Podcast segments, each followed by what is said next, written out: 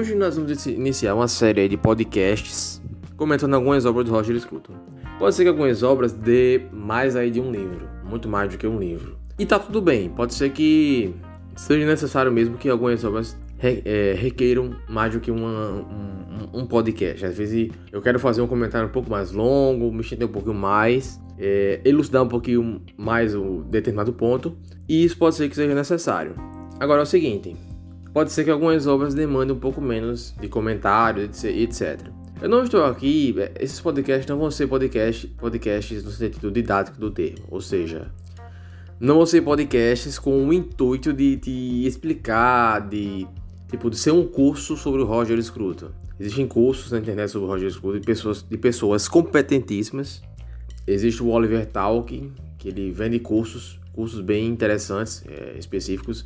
Eu escuto normalmente o, Oliver Talk, o gratuito mesmo, mas o, o André Barreto do Oliver Talk, ele tem diversos cursos interessantes, né? Para quem gosta do Olavo de Carvalho, ele tem alguns cursos, eu acho caro, o, são cursos de 400 reais mais ou menos, sobre o Roger Scruton. É, eu prefiro o André, o André Barreto porque ele é mais didático e tal, mas existem cursos específicos, existem livros também que explicam essa questão do conservadorismo, que citam Roger Scruton. Um desses livros que eu acho mais, um dos mais interessantes é o do João Pereira Coutinho, porque ele fez um resumo muito foda, assim, de diversos autores sobre essa questão do conservadorismo. Até pelo fato dele ser um doutor, eu acredito que ele tem, ele tem um arcabouço que permitiu fazer esse, esse, essa, essa coesão de pensamentos e ideias de, de vários autores. Mas eu não estou aqui para falar sobre outros autores. Né? Eu estou aqui para falar sobre o Roger Scruton. E o Roger Scruton é um desses filósofos, mais importantes para mim dos últimos tempos. E eu vi até um vídeo do MBL uma vez falando sobre o Roger Scruton, porque e falava que talvez ele não fosse um filósofo no sentido estreito do termo, porque ele não criou uma filosofia em si, ele é muito mais um erudito, no sentido de que ele produz análises muito interessantes sobre a realidade, só que todas essas, essas análises às vezes é, imbuídas aí de do seu eruditismo, às vezes ele, ele tá falando sobre uma coisa, né? Ele dá uma palestra enorme sobre um tema, muitas vezes, e ele termina falando sobre a cor do vinho, o, o aroma do vinho, é, sei lá, não entendo de vinho, mas enfim. O, o ponto é que o Roger Scruton ele reúne vários elementos aí de, de cultura de forma que ele consegue fazer análises bastante originais sobre diversos temas pelo fato de que ele é uma pessoa muito culta. Só que eu acredito que a visão exposta nesse vídeo aí do, MBL, ela acabou sendo um pouco rasa porque não expressa totalmente o que seja, o que seria exatamente a essência do Roger Scruton. Seja, eles falam que o Roger Scruton não criou um sistema de pensamento, assim como, por exemplo, o, o é, Ludwig von Mises na economia, é, que ele criou, ele tem os seus conceitos ali empregados, e que na verdade o Roger Scruton ele apenas é um estudioso, ele, ele tipo, no seu livro Beleza, ele reúne ali é, análises fortuitas, é, mas sem, sem tudo isso constituir um sistema de pensamento maior. E nesses podcasts, meu objetivo é mostrar que, na verdade, o Roger Scruton ele tem uma visão, não apenas é, nesse sentido que o, o vídeo do MBL expressa, mas um, uma visão um pouco mais ampla, né? E eu diria até que ele é um intelectual que está muito acima da grande média dos intelectuais, e isso fala da, da, da atualidade como do século passado, inclusive.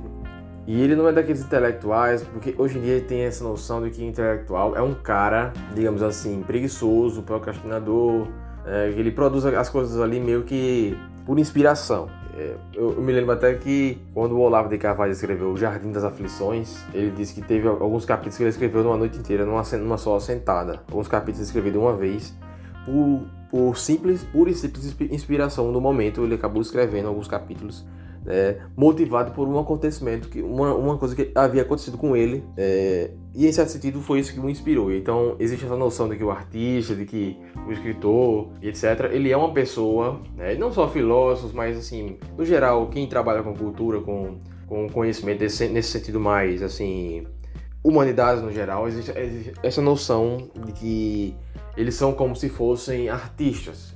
Ou seja, às, vezes existe a noção, isso é uma coisa muito mais moderna, mas é, às vezes existe essa noção de que um, um filósofo, ele é como se fosse um artista pop. Ele é como se fosse uma pessoa ali que ele escreve para que as pessoas leiam e se deliciem. E não meramente para, para ser uma coisa é, a ser estudada no sentido, no sentido científico do termo. Assim, com, existe, existe essa noção de que os filósofos eles escrevem é, não, é, não livros para serem lidos como, por exemplo, livros de medicina, livros que você vai ler ali coisas técnicas, coisas às vezes até chatas, assim, chatas e chatas até para quem é da área, muitas vezes coisas muito difíceis. Né? E existe, existe essa noção de que a filosofia seria uma coisa para pessoas digamos, que escrevem para que as pessoas apenas gostem daquilo ali, num sentido bem bastante estético, né? Então, a gente tem muito disso hoje em dia, é, desses filósofos aí como o Leandro Carnal, o Mário Sérgio Cortella e até o Luiz Felipe Pondé, em certo sentido, é, de escrever livros para que as pessoas comprem e, e, e pensem assim, nossa, que foda, que, que interessante, etc. Então, é, para, é, para que ela se deleite ali num, pra, num prazer, num certo prazer estético com a filosofia. E eu acredito que o Roger Scruton ele não se reduz meramente a isso. Porque, até porque ele não se encaixa nessa coisa da inspiração ou não inspiração. É, essa coisa de que você tem que estar inspirado para escrever. Roger Scruton ele vai muito mais além disso. Até porque ele foi um desses, um desses filósofos, escritores que mais produziu ao longo aí da sua carreira acadêmica e e fora da academia também. Tanto é que, em certo sentido, ele, ele foi. Ele é, ele é, na verdade, um dos, um dos escritores mais prolíficos do mundo. E não assim, eu vou dizer assim, escritores no sentido geral, não apenas filosofia, etc. Entendeu? Tô colocando ele na, no, no, barco aí de todos os escritores. Porque ele escreveu ele, a maior quantidade de livros, uma das maiores quantidades de livros. É, se a gente for colocar aí numa escala aí de, de, pessoas que escreveram bastante, ele escreveu bastante, entendeu? É claro que ele não bate aí, ele nunca vai bater, né? Na verdade, alguns recordes mundiais, como um japonês lá que, inclusive ele é brasileiro, que ele escreveu mais de mil livros, se não me engano. Mas aí a gente não está falando disso, a gente está falando aqui de escritores de grande relevância, né? Que escreveram bastante. Então ele, ele foi um desses escritores que ele chegou a escrever quase em torno aí de 50 livros, se eu não me engano. E muitos deles nem foram traduzidos ainda para, para o nosso idioma. Então a minha, minha ambição aqui nesses podcasts, nessa série de podcasts, é, de certa forma, sair explicando é, vários livros dele. Isso também vai me servir como uma forma de me orientar aí na, na leitura dele, porque alguns livros eu estou relendo, relendo para poder explicar a vocês, né, e grifando, porque alguns eu, eu li numa sentada só, às vezes é, meio que na inspiração do momento ali eu acabei lendo, mas eu não acabei grifando, assim, eu li mais para conhecer e não com intuito de estudo. Muita, é, em muitas dessas épocas da minha vida eu também não estava com essa ideia de podcast, de divulgação, etc. Eu não estava muito nessa vibe aí, mas hoje eu, eu já estou um pouco mais né, dentro dessa vibe de divulgar o que eu estou lendo, divulgar o que eu estou fazendo, etc. E como eu estou nessa vibe, às vezes isso requer que eu é, de certa forma, às vezes é, retome algumas leituras, retome algumas coisas que, inclusive, eu assisti. É, tem coisa que é muito grande, por exemplo, eu, tô, eu tava pensando em fazer um podcast sobre Sons of Anarchy é, e relação do, do, da série com Shakespeare, é, os conceitos ali, conceitos da literatura shakespeariana. E, na verdade, fazia tempo que eu, não, não tinha, é, que eu tinha assistido aquela série. E acaba que meio que eu vou ter que assistir de novo, fico naquela, na, naquela dúvida, né? Se eu assistir de novo ou eu apenas tento ler algumas resenhas aí de forma a tentar recuperar o, os acontecimentos da série. E isso demanda um, um, pouco de, assim, um pouco de esforço, um pouco de retomada do que eu já li e às vezes interrompe até o fluxo do que do que eu havia planejado para ler esse ano, porque é, é, às vezes existe essa noção de progresso, é, existe essa, essa ideia de que você está tá progredindo na, na, na, leitura e você retomar uma coisa que você leu antes, você releu um livro, às vezes quebra um pouco dessa, dessa ideia de progresso. Embora que às vezes você está progredindo até mais. Porque você, você às vezes lê um determinado livro e o que vai dizer se você se aquela leitura foi proveitosa vai ser se você ente, entender um pouco um, um, pouco aprofundadamente aquele livro e não de forma apenas superficial. Porque se for você entender de, de, forma superficial, é melhor você ler um resumo e pronto, decorar, porque dá na mesma. Então, e, é, e essa série de podcast não vai ser uma coisa assim para você dizer, oh meu Deus, oh meu Deus, que, é, que foda, que, que curso sobre Roger Scruton, etc. Não, vai ser uma coisa é, mais informal, entendeu?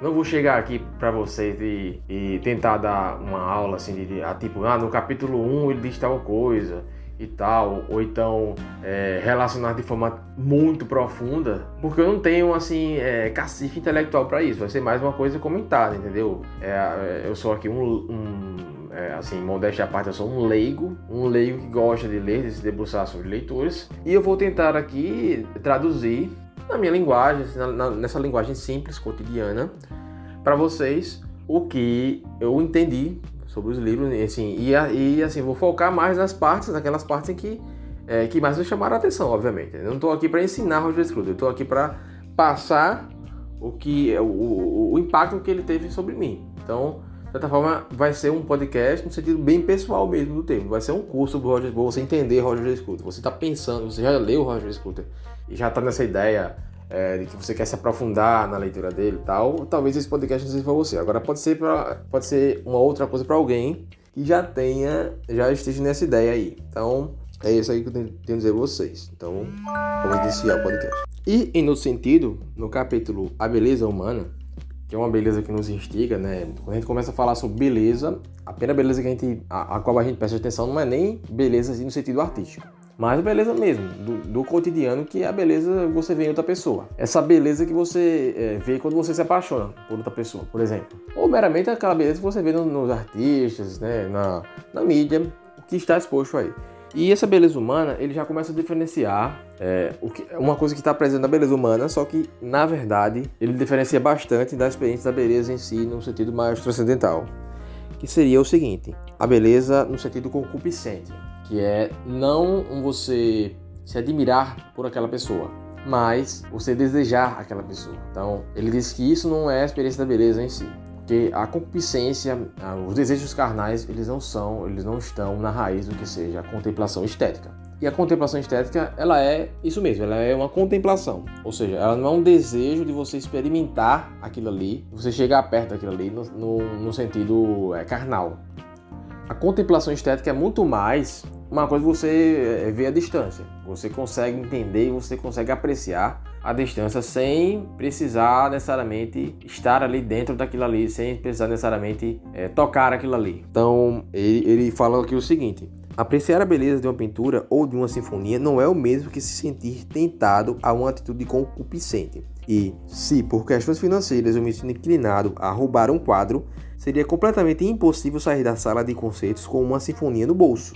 Então, ele diferencia bastante essa questão. A, a contemplação é diferente da, da experiência, de você experimentar carnalmente aquele objeto. Então você, você pode, tá falando, é, um, vamos colocar aqui um exemplo bem grotesco, um cara pode estuprar uma mulher por conta da concupiscência da carne, mas ele não pode roubar a figura daquela mulher, ele não pode roubar a, a, a pureza daquela mulher, entendeu? Ele não pode ter aquilo para si, ele não pode ter o amor dela para si, e não, ele não pode ter ela em si para si, que é uma coisa que só pode ser apreciada à distância. Aqui eu não falo distância no sentido meramente físico do termo, distância não é só uma coisa é, uma coisa física, mas uma distância até intelectual, emocional, etc. Uma distância espiritual. Então, quando você está ali é, com a sua namorada, quando você está beijando ela, por exemplo, é, existe um sentido de que você está ali carnalmente com ela, né? Mas quando você a beija, você está transmitindo uma afeição ali que não é meramente carnal. Isso tem que ficar claro. Seria como fosse a união ali das suas almas, dos seus espíritos. Claro, se existe alguma coisa ali de sentimentos. Não existe sentimento, for uma coisa meramente carnal. Então, é meramente a união das suas cartas. Mas quando há o amor, a afeição legítima entre os dois, existe uma união espiritual que se expressa por essa afeição carnal, só que não não se resume e não se não se encerra nessa afeição carnal. Então ele faz questão de bater nessa tecla, de diferenciar que seria a contemplação e colocá-la acima do mero desejo concupiscente da carne, para explicar como é que um ser humano vê a beleza no outro. E a, a, ele está falando aqui da real beleza, e não exatamente da beleza de capa de revista. E tanto é que ele fala que quando existe apenas o desejo sexual, muitas vezes isso pode ser confundido e geralmente as pessoas confundem isso com amor. As pessoas colocam desejos que são mais fortes, assim, e fortes no sentido físico, totalmente físico do termo, com o amor no sentido espiritual, que é uma coisa muito mais transcendental e é uma coisa que te leva para além da, daqueles sentimentos é, baixos do ser humano, aqueles sentimentos como o ciúme, a possessão, etc. Então, inclusive ele usa o ciúme, ele usa o exemplo do ciúme para diferenciar o animal, o simples animal aquela coisa animalesca do ser humano. E uma das diferenças do animal para o ser humano está nessa questão dos ciúmes, que se relaciona intimamente com essa questão do desejo versus a contemplação. O que acontece na experiência do ciúme é que a pessoa ela era bela para você e de certa forma quando ela ela te trai ou você acha que ela te traiu, você está desconstruindo a imagem que você construiu na sua cabeça daquela pessoa. Fernando Pessoa ele já dizia que mais ou menos algo nesse sentido que a gente não ama exatamente a pessoa, mas a imagem que a gente faz daquela pessoa. Então essa imagem que a gente faz daquela pessoa às vezes é mais bonita do que aquela pessoa no sentido humano, no sentido carnal mesmo. É, às vezes aquela pessoa ela tem defeitos, muitas coisas que é, se você soubesse, talvez você não, não, amaria aquela pessoa tanto quanto você a ama hoje em dia. Então quando, exi quando existe essa experiência do ciúme, seja ela uma experiência motivada por um fator real, a pessoa te traiu de, de verdade, ou por um fator imaginário, você acha que a pessoa traiu. Quando existe a experiência do ciúme, é como se aquela pessoa ela fosse desacralizada. Ou seja, aquela pessoa, na sua mente, na sua, na sua concepção, ela era uma pessoa perfeita, ela era uma pessoa até, em certo sentido, transcendental. Era uma, é, é, assim, estamos falando aqui de amor verdadeiro, não apenas questão de desejo. Ou seja, a experiência da beleza vinculada ao aspecto do amor verdadeiro. Quando você vê que aquela pessoa ela tem uma determinada imagem e você sente a experiência do ciúme, é como se você estivesse desconstruindo essa imagem, como se você estivesse derrubando essa imagem, de certa forma. Como se você estivesse, estivesse derrubando ali um ídolo de barro que você construiu para si mesmo. E, de certa forma, isso causa uma decepção. E é por isso que a experiência do ciúme ela é diferente no ser humano. Ela é bastante diferente do que essa experiência representa nos animais. Porque os animais, eles lutam entre si ali e reconquistam a fêmea. Eles não ficam pensando, nossa, ela, ela me deixou e tal. Eles não ficam de, de, de biquinho depois. Eles apenas pegam a sua fêmea e pronto. E tipo, ah, ele tá, ela tava com ele, agora ela, é, agora ela é minha e pronto. Então eu não penso mais sobre isso. Até porque animal não tem esse, esse nível de, de, de, reflexão, né? Só que o ser humano não. O ser humano é, digamos assim, ele, ele teve a experiência do ciúme, beleza. Mas aí depois que a, a sua amada ou seu amado foi lá e provou, né, entre aspas, provou, às vezes não provou, mas ele meio que provou a você que não, na verdade eu amo só você. A pessoa ela não fica ali totalmente tranquila. Ela fica tranquila ali, claro, momentaneamente, só que ela ainda fica pensando, ela fica ruminando ali na mente dela, tipo, mas, mas será que, mas será que essa pessoa é, realmente me considera, etc. Será que ela, ela, ela, no caso, quando, quando ela trai você, será que ela vai me trair de novo? Então, a gente fica nesse, nessa, nessa, nesse jogo mental aí, que, é, que inclusive é bastante prejudicial às pessoas que sentem ciúmes. Então, esse é exemplo do beijo mesmo. É uma coisa aí que muita gente pode ficar em dúvida, mais ou menos. Mas é, por que, que o beijo ele causa essa. O primeiro beijo, a, experiência do primeiro beijo, ele, ele causa essa sensação de que você está completo, essa sensação de, de que você. É, é sua cabeça está pelos ares, etc. Porque o beijo, ele é algo. Ele não é meramente você é, colocar a sua boca na boca de outra pessoa. Tem até uma cena na, no livro da Helena Ferrante, no segundo livro da série napolitana, que fala é, sobre a experiência da a primeira experiência da Lila com o Nino. É que ela beija ele, mas assim, é, naquele momento ela foi pega de surpresa, né? Que na verdade quem, quem beijou foi ele, e aí como naquele momento ela não estava ali na, na, envolvida por ele, ela acaba tendo uma sensação totalmente diferente das sensações que ela vai ter, que ela vai ter posteriormente. E o, a experiência do primeiro beijo é como ela descreve como se fosse um, um, um, beijar um sapo, ou seja, uma coisa sem emoção, uma coisa fria, é uma coisa que inclusive causa nojo, se você parar para pensar, que quando revestida sob o manto da atração, do amor, etc, acaba se tornando uma experiência é, não nojenta, uma coisa mais interessante. Então, quando você, você tira, a, quando você tira totalmente o caráter de atração ou aquele uh, amor, o amor no, no, no, sentido eros, do eros, né? Não apenas no sentido é, paternal, filial, etc. O amor nesse sentido um pouco mais profundo. Então, a experiência do beijo se torna uma experiência, é, a, a, essa primeira experiência, e não só a primeira, mas as outras experiências, mas a primeira experiência, é, ela se torna um pouco mais superior às outras experiências. E conforme você ame mais aquela pessoa, mais interessante, mais profunda e arrebatadora vai ser essa experiência do beijo. E não como uma experiência apenas física. É, porque se fosse uma questão de, de ser físico ou não, é, a boca em si, por exemplo, ela é vista aí como um órgão que apenas serve para mastigar, etc.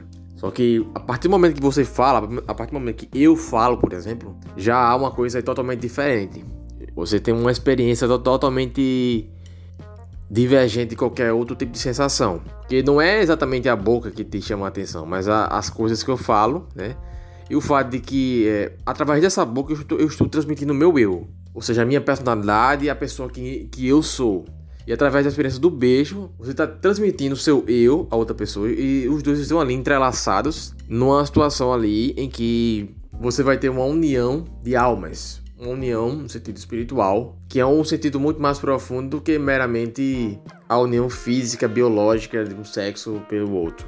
Então, o fato de eu transmitir através da minha voz o meu eu, aquilo ali cria nas pessoas como se fosse uma atração gravitacional, é, utilizando aí uma analogia com a física, né? Como fosse uma espécie de atração magnética ou gravitacional nesse mesmo sentido é, nessa a minha existência ela está, sendo, ela, ela está sendo transmitida às pessoas essas, essas pessoas estão sendo puxadas pela minha existência né?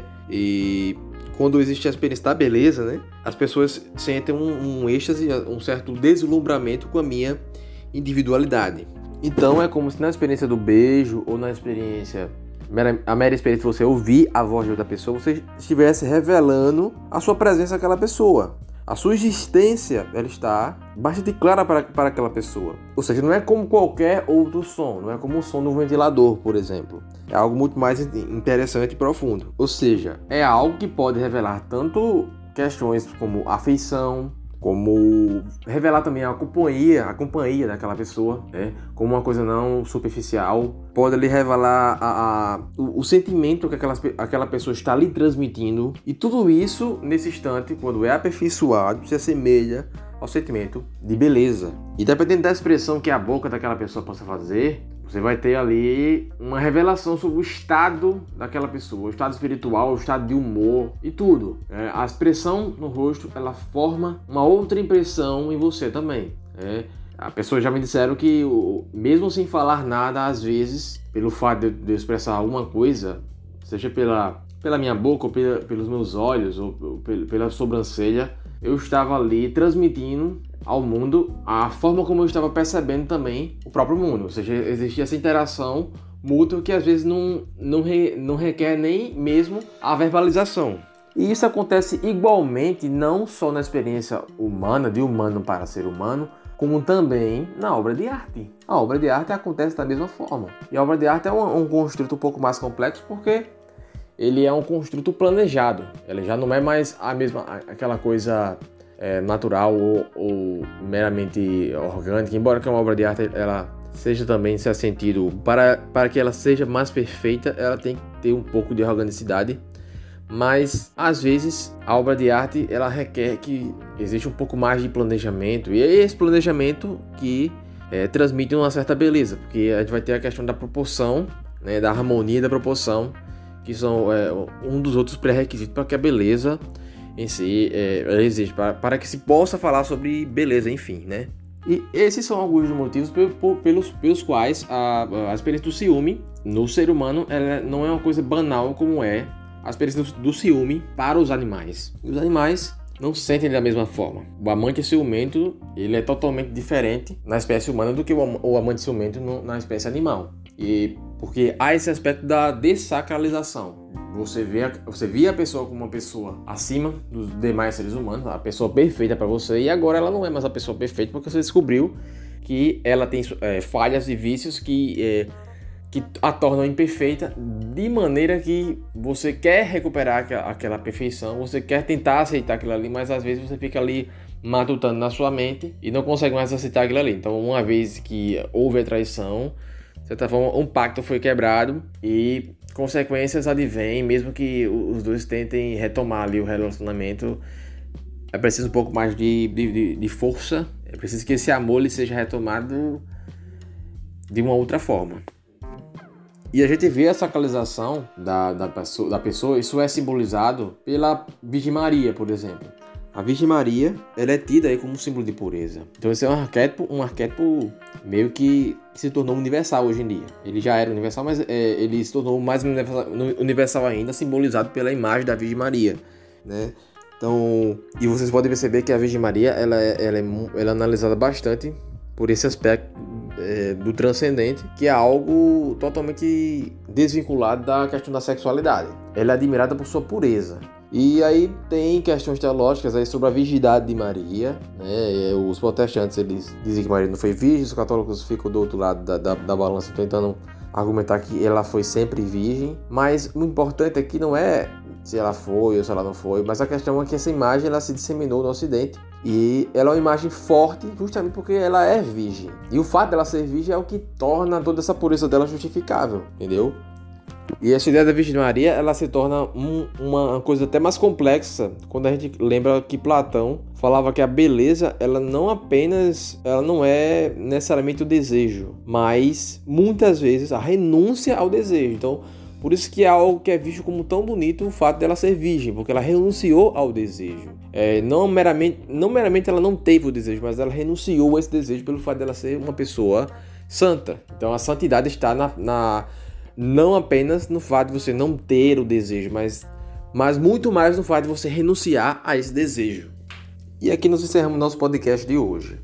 Lembrando, nós vamos continuar, é uma série esse podcast, então esse é o primeiro episódio desse podcast, porém vamos ter muitos outros, muitos outros podcasts sobre o livro Beleza. Talvez não tantos, ou talvez muitos, não sei. Vai depender do quanto eu me, estenda, eu me estenda alguns comentários. Mas é isso aí.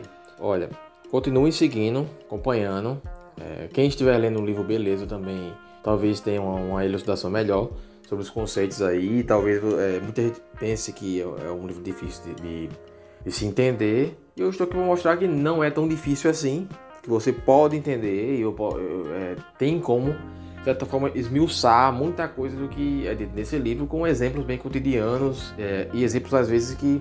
Ah, porque até pelo fato dele ser o erudito, às vezes ele vai colocar alguns exemplos que são bem distantes da realidade de muita gente aqui. É, ele vai citar alguns exemplos na arte que vão ficar meio obscuros, alguns pontos que vão ficar meio de forma que, que se você quiser entender mesmo, às vezes você vai ter que pesquisar ou vai ter que é, pegar uma referência externa para ver se você consegue entender o ponto que ele está tentando elucidar. Mas aí a gente vai entendendo aqui aos poucos e eu espero que vocês é, acompanhem esse podcast e a gente chega aqui a um entendimento mútuo, porque não só vocês, como eu também estou entendendo o Roger Scruton, né, a cada dia mais, é, e me deslumbrando cada dia mais com esse grande filósofo.